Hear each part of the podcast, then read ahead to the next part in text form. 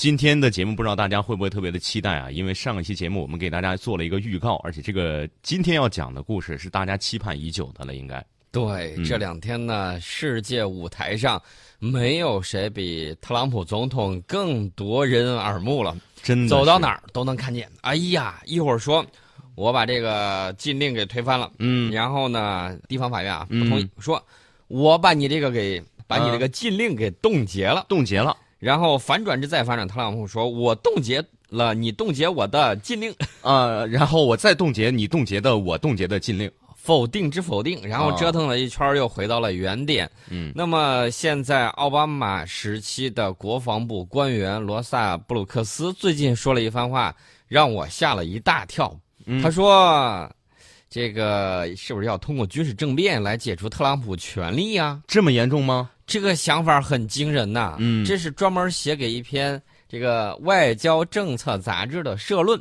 这个布鲁克斯公开就表示说，将历史上引发争议最多的总统之一特朗普驱赶下台的唯一选择就是发动军事政变。嗯，引起争议最多的之一，我觉得再过一段就没有之一了。所以呢，我们就从这个顶上就看到了几点。第一点，三权分立的，大家就看见没有？他们是如何完美的阐释“扯淡”这个词儿，对，互相在推诿扯皮。然后呢，很多政令推行不下去。嗯，还有一个就是我在去年的时候曾经说过的，说要防止美国军方伟大不掉。防止什么呢？防止他们伟大不掉的时候，他们就有可能军方的力量偏向谁，就容易会出现什么样的问题。我说的是要防止军事政变，这不出来了？是呃，最起码人家有这个想法了。他有这个想法，他是表明是因为对军方的利益产生了冲突，还是因为觉得这个政治立场不一样？我们得看看这个布鲁克斯是怎么说的。他说，特朗普上台之后第一周的表现，已经让所有事情都明朗起来。他说是的。他就像所有人担心的那样疯狂，直到最近我都在说，有一种美国历史上无法想象的可能性存在：军事政变，或者是至少军方官员拒绝服从某些命令。嗯。大家能不能想象一下，特朗普再不怎么地，他也是按照美国的这种方式啊上去的。对。然后呢，你们不同意，现在又开始说，甚至威胁要搞军事政变。我记得前一段时间，比尔盖茨曾经说过，您的这个水平比较高，嗯，呃，是这个 谁谁谁第二，肯尼迪啊，嗯，肯尼迪总统第二，这已经是一种潜在的这种暗示啊暗示。然后这个布鲁克斯直接就公开就写。啊！居然讨论这样的问题，我不知道特朗普心里头是什么反应。肯尼迪中的是暗箭，对吧？嗯，这个特朗普有可能中明枪。对，大家可能会觉得说，这个布鲁克斯到底是咋回事啊？布鲁克斯原来是奥巴马政府时期的这个国防部官员，他给了出了一个很完美的解释，说美国军事领导人公开反抗总统指令的情景令人恐惧，但是他们服从糟糕指令的情景同样令人害怕。嗯，好。轻轻了一个逻辑，就把这个事儿给轻飘飘的带过去了。呃，他说，毕竟军官发誓保护和捍卫的是美国宪法，而不是美国总统。这会儿你知道他来说什么呢？嗯，他觉得你总统违宪。然后呢，他说这个军队是保护宪法的，不管你总统。那你当初干嘛要选他们上去呢？对呀，军方可是出了很大的力的，不是愿意认赌，不愿。愿赌服输啊，有这么个情况。这最起码让我们之前啊，有很多人一直觉得美国有这样那样的这种好处的人，你最起码睁开眼睛看一下，现在他们的情况是闹得不可开交，肯定是这个利益冲突方面有一些原因啊，肯定是有原因的。那么我们不管他们怎么闹腾，这是美国内政，咱们绝对不会干涉的。那么我们要看一看，他对中国来说会有什么样的这个情况。最起码我看到这个特朗普的这个外孙女啊啊，比他姥爷懂事儿，真的是。然后大年我记得是初五吧，是初五不是？嗯，当记不太清楚了啊。然后他去这个大使馆，中国驻美国大使馆拜年。然后这个外孙女呢，在当地时间二号一早，推特上啊就唱了用中文歌唱了新年好的这个视频。说给每一个人拜年，嗯，多懂事的小姑娘啊！对呀，然后她还在这个她她母亲啊伊万卡这个大公主呢，就在推文里头就写了说这个最后新年快乐四个字是中文所写的，然后她专门配发了这个视频让大家看，视频里头呢，川普五岁的这个外孙女儿一边演唱一边拿着这个中国传统的这工艺玩具，就是舞狮的那个灯笼，嗯，提个小灯笼，唱到最后哎，这个小姑娘阿拉贝拉啊，还给这个观众送上飞吻，然后这个鞠躬致敬。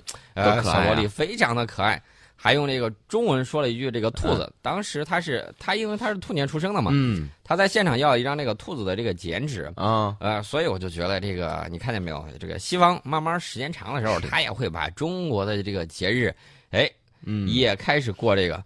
大家一定要注意，为什么清朝的时候他不过这个呢？嗯，很简单，你的国力不够强盛，老被别人追着打，人家认为你落后。对，你慢慢强大了起来之后，你的这种文字、语言啊，这种文化的这种载体才会漂洋过海到他们那儿去。嗯，你说想让大家怎么才能够学好中文？其实很简单，把我们自己国家建设好，对，把我们的经济搞上去，把我们的这个国防力量建设成世界第一。那么走到哪儿？大家愿意说中文的肯定就非常的多。是当年为什么那么多国家会说英文？英语变成了全球一个通用的交流语言，也是这个原因。对，就是因为它当时是日不落帝国啊，占领了世界最广大的这种殖民地。呃，那么我们看到伊万卡在这个初五这个时间点啊，这个参加中国驻美大使馆的这个活动，这个是一个非常重要的信息。首先呢，他这个举动，特朗普不可能不知道。对啊，因为特朗普非常倚重的是他女儿、女婿还有他儿子。嗯，呃，这个举动你想一想到啊，一个举足轻重的大国的这个。呃，驻美的这种大使馆，大使馆去，他肯定会知道，而且是允许了的。不允许，伊万卡也不可能轻轻飘飘的就过去了。他代表的是整个的特朗普的家族，对吧？对，所以说呢，这个释放了一个比较明确的信号，也就是美国不希望中美关系彻底搞僵了。嗯，呃，然后呢，他怎么办呢？直接派人去吧，这个有点太明了。嗯，这有点像什么呢？有点像那个小球推动大球。嗯啊，他的这个女儿没有太多官职，好。你是我女儿，你去使馆溜一圈对，然后呢，去哎，间接的也比较巧妙的传递了一个善意的这个信号。嗯，我一直都说大家不要担心特朗普上来这个挥舞这个三板斧，嗯，呃，海向中国，特朗普自己怎么挣钱的啊？这个我们心里头都是有数的。那么这个特朗普呢，这两天其实一点都没闲着。我们先看到的表现啊，就是这个把那个七个国家嗯公民入境美国的这个行政令。对啊，当时一颁布，颁布了之后，有人就拍手，然后美国联邦法官呢，呃，就把他这个给禁了。禁了之后，特朗普和白宫就抨击这个法官的裁决，然后美国各州开始将这个特朗普的行政令束之高阁。然后美国国土安全部在上周六的时候宣布执行那个法官的裁决，接下来又是特朗普又签署这个命令，把他的这个裁决又给冻结了，折腾了这么一大圈我想知道这个。在美国想推动一项重大的这种改革有多难？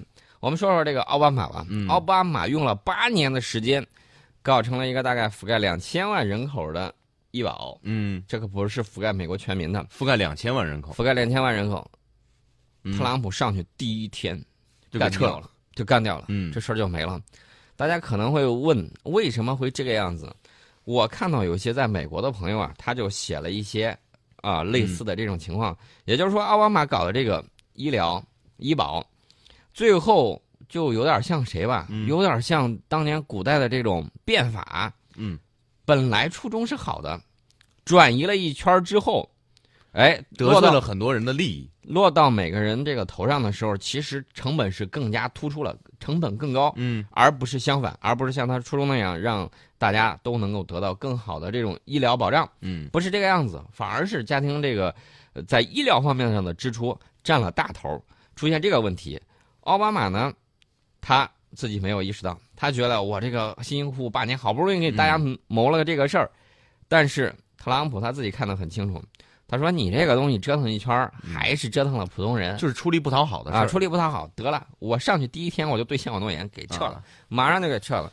那么大家想一想，美国想搞一个东西，比如说搞高铁，嗯，我记得从上个世纪九十年代开始就在那喊了，然后从上个世纪不能说上个世纪了，应该是这个世纪的初期，有的州就说我要弄，然后呢，奥巴马后来他有有拨款，就是奥巴马上去之后，嗯，他有拨款，拨款了之后这么长时间，我想问大家，大家见美国修出来有一寸高铁没有？没有。另外还说禁枪也没禁了，也没进城是吧？嗯，禁枪是一个更难的活儿，这个东西我估计他更干不成。修高铁折腾半天，哎，嗯，对美国这种交通发展有好处的东西，因为利益集团的这种阻碍，对公路他做不了，嗯做不到，啊，包括这个动迁啊等等一系列的东西，他都做不到。那么特朗普现在刚上来之后，你发现没有啊？我觉得是乱拳打死老师傅啊，啊是呼呼啦啦打出来一圈眼花缭乱的这种美式组合拳。对这个他的整个政治手段总结四个字就是简单粗暴，对吧？但是问题是我告诉大家，搞政治绝对不是这个样子的。嗯搞政治的时候，一定是尽可能团结大多数人的这种力量，嗯然后尽可能减小改革的这种阻碍，让大家在这种改革之中啊，共同把蛋糕做大，然后呢，这个改革才会稳步推进。如果上来就跟推土机一样，嗯，说啊一一片挡着碾压，我的通通推掉，嗯我告诉你，很快就会有反弹。奥巴马想搞一个医改就那么难，你现在搞这个东西，我们已经看到了，最起码这个美国三权分立里头的这个司法这块儿嗯不同意你这么干的时候，两边就在互相扯。大家还记得不记得前两年，美国共和党和民主党两边党争，嗯。党争激烈到何种程度呢？政府关门儿，很多游客跑到这个美国去，想去旅游，嗯。结果去了之后不好意思了你呢，啊、两边争的太厉害了，关门了，政府关门了，政府关门了，这游客去了就白跑了，这无所谓，嗯，很多想办的事儿你就办不成，办不成，这就是党争的这种危害。大家可以看一下我们的这种历史之上，唐朝末年的时候，嗯。牛李党争；明朝末期的时候，浙党、楚党等等一系列的党这些，党争。嗯。这个呢，争的越来越厉害，到最后就变成了不问你这个政策是对是错，你只要提出来我就反驳，你只要提出来就是否定之否定，反正嗯。我是不会让你的这个任何意见上来的。对，反之那边也不妥协，天天上朝就打嘴仗，对，最后的结果就是什么事儿都办不成。那么现在呢，美国的这种，按照他的这种说法，嗯。啊，按照他现在的实际表现，他恰恰出现了这个问题。很像，啊。而且我们可以看一看，不要看我们的，嗯。就看德国，看一下美国，看一下法国一些他的这种右翼，右翼，比如说勒庞啊等等，他们一系列的人对民主，对这个美式民主的这种评议，西式民主的这种评论，大家看一看他们的评论是什么？呃，咱咱不，咱是局外人啊，咱只是冷眼旁观，对，看一看他们这些人说的有没有道理。大概意思我给大家说一下，意思就是，凡是按照他们这种制度折腾下来之后，那么选上去的人只会拿着公共财政向当初他的这些人发啊，你当初选我上来了，嗯。我现在扛国家之慨，其实还是羊毛出在羊身上，嗯。然后给大家发补助，等大家哎再上来一个说，我给你们发更多的，然后呢，国家财政不堪重负，等到崩溃的那一天的时候，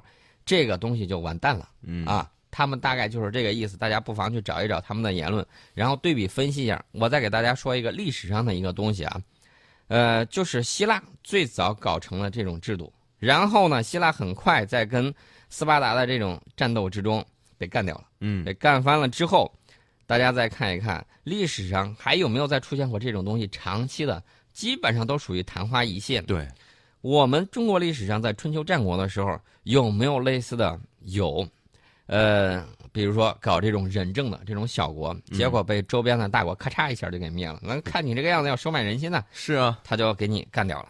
那么现在我们扯了一百圈要扯回来的是什么呢？就是我们看到特朗普现在说句实在话啊，脾气与众不同，嗯。然后呢，也确确实实有一帮子人在支撑他，但是呢，他的这个政治资源你发现没有，不是特别的多。对他手边能用的人不多，哦，我们看到啊，这个我们在学经济学的里头的时候，尤其是管理方面，会讲到一个东西，就是你这个股东的利益跟经理人的这种利益，并非是完全一致的。股东当然希望公司做的越好越棒越好，然后呢，公司做好了之后，它利润分成就会多。嗯那么经理人阶层他的利益是什么呢？他是希望在这个里头赚的越多越好。嗯公司做得好，公司利益跟他一致，他当然赚得多。公司如果说已经稳定发展，他当然是尽可能多的，哎，经理人阶层他的利益谋求自己的利益，益，这个就会跟股东的利益出现偏差。嗯那么如何去规范这个啊？这个也是摆在世界企业家面前的一个难题。现在这个特朗普呢，他搞了很多东西，问题是底下执行的人未必按你说的去办呢。是，所以说呢，这个特朗普上任伊始，我个人觉得啊，战线拉得太长，嗯四处去捅核心利益，遭遇抵制和反抗那是必然的。呃，所以说在这些对抗的时候，对手啊越低，相对他来说越输得起。那么他输一两次，都是总统权威难以承受之重。为什么呢？对方不是总统，你是总统。人家输一百次还是普通人，嗯，你输一次、两次、三次，你就变成普通人了。你总统这个权威就下去了，一次两次搞不好，再往后，大家一看，哟，这个总有你看不到的地方。对，最后就是舍得一身剐，敢把皇帝拉下来。到时候这个特朗普就看他了。